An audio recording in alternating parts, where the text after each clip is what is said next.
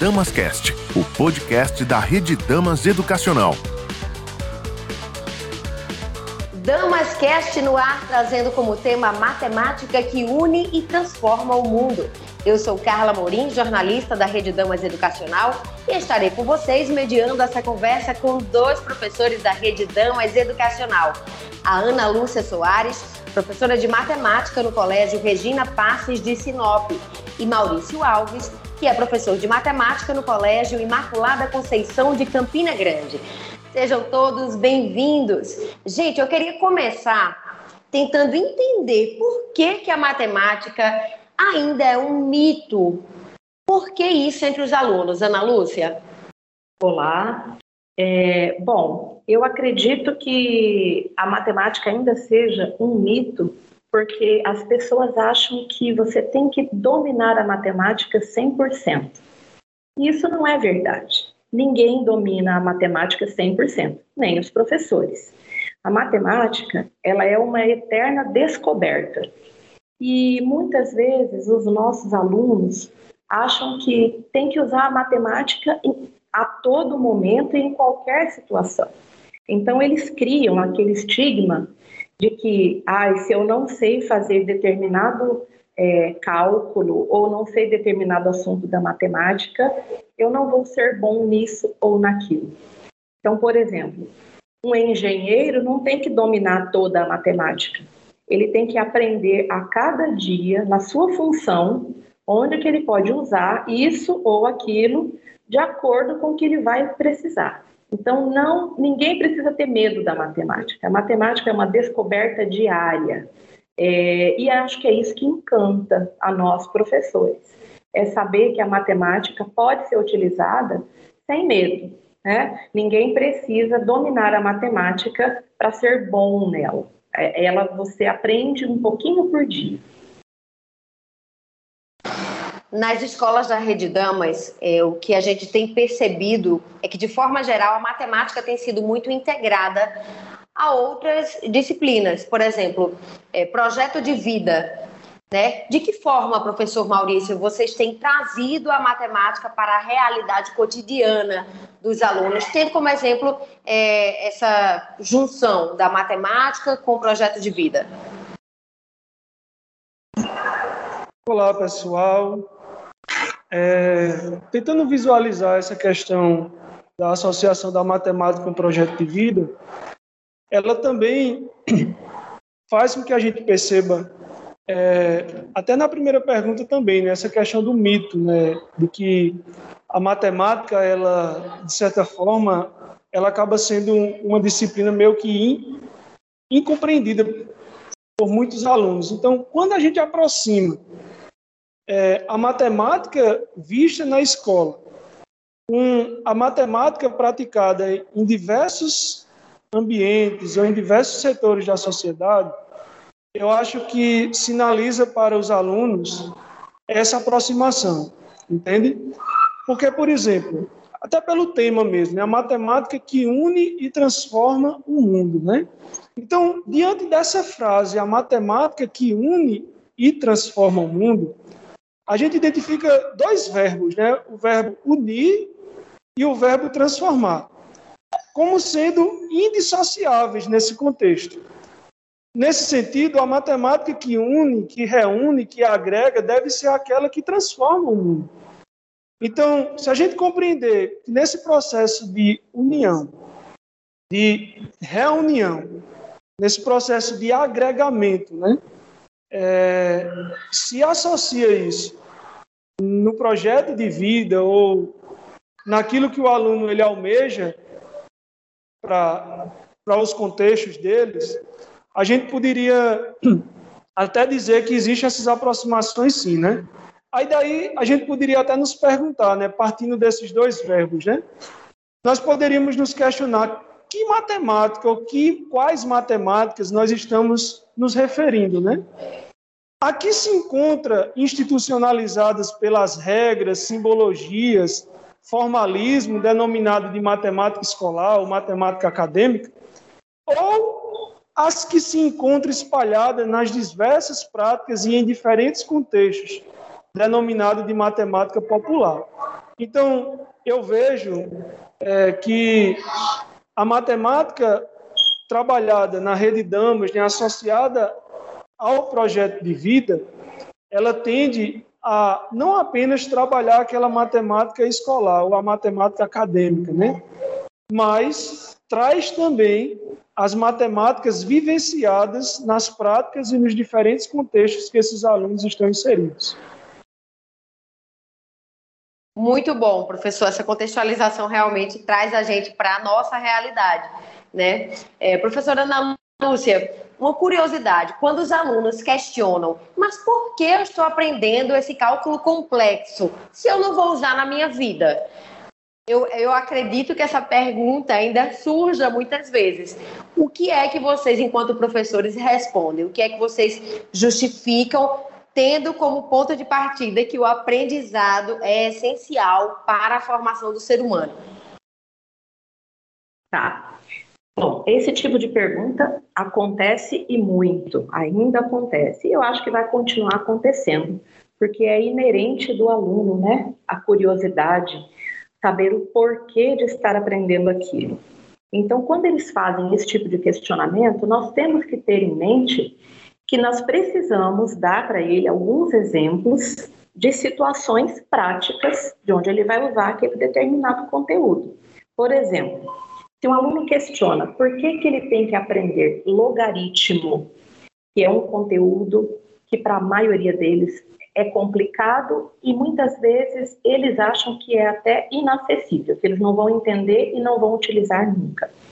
Então eu digo assim, uh, logaritmo para quem quer ser um programador, para quem quer trabalhar com engenharia da computação, vai usar logaritmo. Se você quer ser um enfermeiro, você tem que saber o básico da matemática. Por exemplo, professora, para que, que eu vou usar porcentagem? Olha, você vai precisar da porcentagem, porque um enfermeiro precisa saber a dosagem da medicação. Então, ele tem que saber a proporção de um medicamento para o outro, a proporção da diluição de um medicamento dentro de um soro, para que aquela medicação saia correta. Então, nós temos que ter pronto para mostrar para o aluno situações do dia a dia para que ele possa entender por que, ele está aprendendo aquilo. Verdade, professora. Quando a gente traz para a realidade, né, para a prática, o que você pode ver na prática, realmente torna muito mais fácil essa compreensão. E já que o nosso propósito da Rede Damas é educar para inspirar pessoas, eu quero saber em qual momento, professor Maurício, você se sentiu inspirado e decidiu eu vou ser professor de matemática. Por que a matemática? É, uma pergunta bem, se a gente parar para refletir assim, ela não se encontra é, isolada, né? Em um determinado momento, em uma determinada situação, quando a gente menos espera, acontece o estalo e a gente diz, eu vou ser professor. Mas eu acredito que é, esse despertar, ele faz parte também da nossa essência, né, enquanto ser.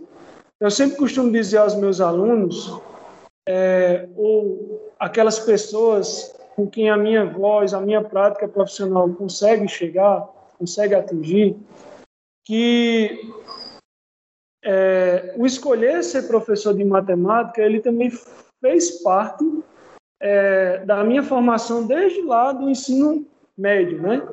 Quando eu observava que alguns conceitos eles não eram muito bem compreendidos, às vezes até pelos meus colegas de sala mesmo, e alguns colegas diziam, Maurício, é, quando você explica, quando você sinaliza para mim aqui, às vezes eu consigo compreender, às vezes até melhor. E isso foi sendo os primeiros gatilhos, né? Os primeiros gatilhos, assim, dizer, poxa, eu comunicando aqui algo que o professor falou ali, de uma forma, numa linguagem dos meus colegas de sala ali, está gerando compreensões. Então, a partir desse momento, é, eu me deixei, eu deixei ser conduzido, né? Prestei o vestibular para matemática né, como primeira opção desde o início, para ser professor de matemática. No início é, da minha formação, eu não sabia diferir o que era ser professor de matemática e o que era ser um matemático, assim, né? Produzir matemática enquanto um matemático. Mas, ao longo da formação, depois das pós-graduações, dessas formações continuadas que nós vamos fazendo, a gente vai ressignificando né, o nosso ser, o nosso estar enquanto professor, né, enquanto educador. Então, acredito que é, é sempre um processo de descoberta. Né? A gente nunca. Não existe aquele momento, aquele exato momento, mas são vários, várias situações, vários momentos em que a gente vai se encontrando e se percebendo. E até hoje também, né? É esse mesmo, essa mesma motivação que vem para mim para que eu possa continuar nesse exercício profissional enquanto professor, para que eu possa descobrir matemática, para que eu possa encantar-se com ela e, consequentemente, fazer também os meus alunos se encantar também. Né? Então, é basicamente isso. Professora Ana Lúcia, fala agora um pouquinho para a gente dessa sua inspiração de decidir. Eu vou ser professora de matemática. Como começou no seu caso? Olha, no meu caso também começou lá no meu ensino fundamental e perdurou no meu ensino médio, porque eu tinha duas paixões: a paixão pelos números e a paixão por ensinar. Então eu, eu tinha facilidade com os números, eu entendia rápido e eu gostava de ensinar meus colegas. Aqueles que tinham mais dificuldade acabavam vindo para mim, sabe? Para perguntar, para eu poder ajudar. Então eu uni as duas coisas. É, eu consigo hoje trabalhar com o que eu gosto, que é ensinar, e mais ainda, ensinar matemática, ensinar meus alunos a entenderem, a pensar em como chegar naquela resolução. Eu gosto muito de mostrar é, situações inusitadas onde a gente usa matemática, uh, desafios matemáticos, e eles ficam encantados quando eles encontram a matemática em coisas comuns, né, que eles uh, usam às vezes até sem perceber. Então, no meu caso, eu resumiria a minha, a minha vocação como amor. Ana Lúcia, existe alguma estratégia para encantar aquele aluno que ainda tem alguma resistência com a matemática? Eu acredito que, em primeiro lugar, a paciência, porque geralmente o aluno que tem mais dificuldade, mais resistência com a matemática, ele se torna um pouco impaciente para aprender. Ele quer ouvir e aprender na primeira vez. Então, ele é um aluno que muitas vezes precisa ouvir duas, três vezes, precisa de mais exemplos, precisa de uma dedicação um pouco maior. Então, a paciência para ensinar esse aluno, mostrar para ele que o que ele está aprendendo é fácil, que ele vai conseguir. Né? Em segundo lugar, a dedicação, porque nem tudo a gente aprende de primeira, a gente tem que se dedicar. Eu preciso me dedicar várias vezes em alguns assuntos, porque não são muito fáceis para mim. Eu acredito que aconteça com todos, né? O estudo ele tem que ser constante. Então, paciência para lidar com esse aluno, dedicação a esse aluno. Ele tem que primeiro gostar da gente. Ele tem que gostar. Muitos alunos falam assim: eu não gosto de matemática porque eu não gosto do professor. Então, a gente tem que cativar esse aluno. E aí, automaticamente, a matemática vai ser algo muito mais agradável para ele. Professor Maurício, existe um tempo que vocês indicam para que os alunos se dediquem ao estudo da matemática ou isso depende muito da afinidade que o aluno tem com a matemática? Eu acredito é, que o tempo ele é muito ele é muito relativo né, nessa questão. Mas eu sempre costumo dizer a eles o seguinte: olha, gente, é, aula dada deve ser aula estudada, né? Então, quando é, assim quando vocês viram aquele conteúdo aqui trabalho pela manhã, né? Como vocês viram o conteúdo aqui pela manhã, então em casa, quando vocês chegarem, vocês dêem uma olhadinha, é, revisem aquilo que estudaram, né? Então, acho que esse, esse espaço de tempo é muito importante para é, o entendimento daquele tópico que a gente está trabalhando. Mas nesse processo de, de, descoberta, né, de qual o melhor tempo, eu acho que isso é muito pessoal de cada aluno, né? É, tem, tem alunos que às vezes gostam de, de, de explorar matemática, né? com outros colegas em grupos, né? eles marcam um tempo lá específico entre eles. Tem aqueles que gostam de ficar mais sozinho, porque conseguem compreender melhor. Então, isso depende muito do, do, Como é que a gente consegue dizer? Depende muito do ritmo do, do aluno, né? de, de cada estudante. E aí, eu lembrava, né, até na, na, na fala da, da colega, né, Ana Lúcia, que nesse processo, Paulo Freire já dizia que a gente aprende muito quando a gente ensina. Né? E a gente ensina também nesse processo de binômio de ensino-aprendizagem. A gente aprende nesse processo de ensinar. E a gente aprende com os alunos também.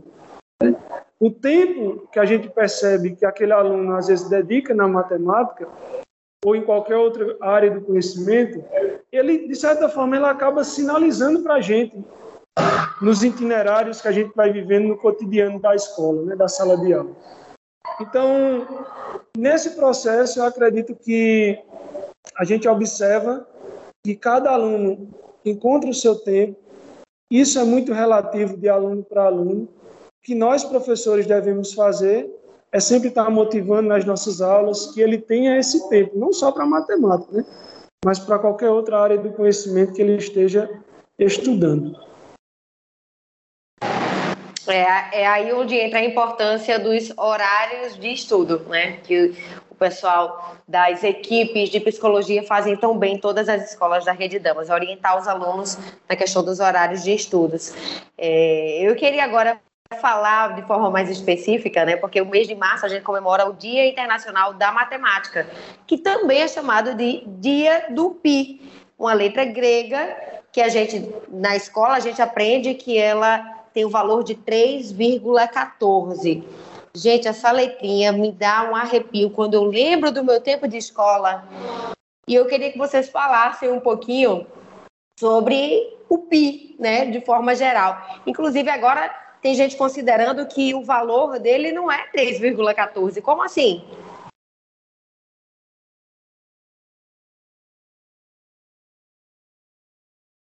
Maurício ou Ana Lúcia? Um dos dois pode responder essa, essa pegadinha aí, se conseguirem.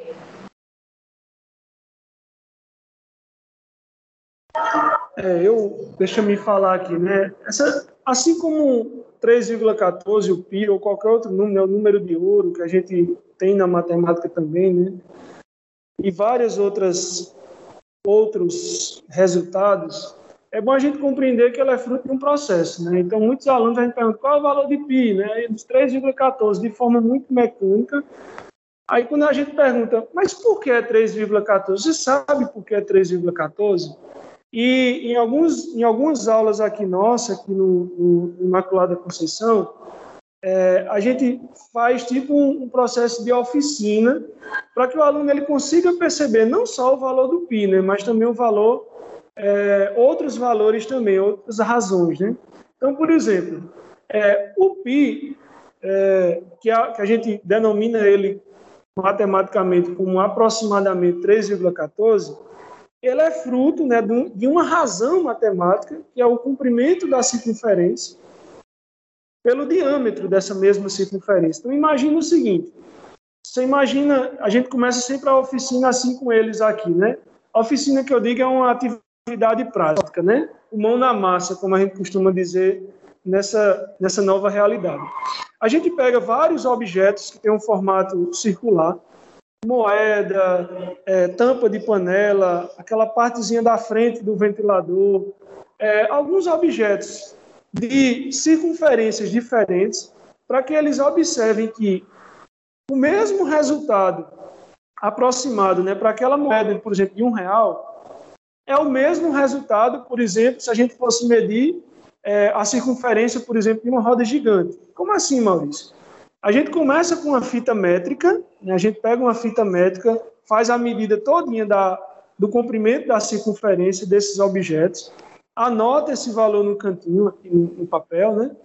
Depois, calcula o diâmetro, né, que é a distância de um extremo para outro da circunferência passando pelo centro, né? É, anota esse valor e depois faz uma divisão né, desse comprimento dessa circunferência por esse diâmetro.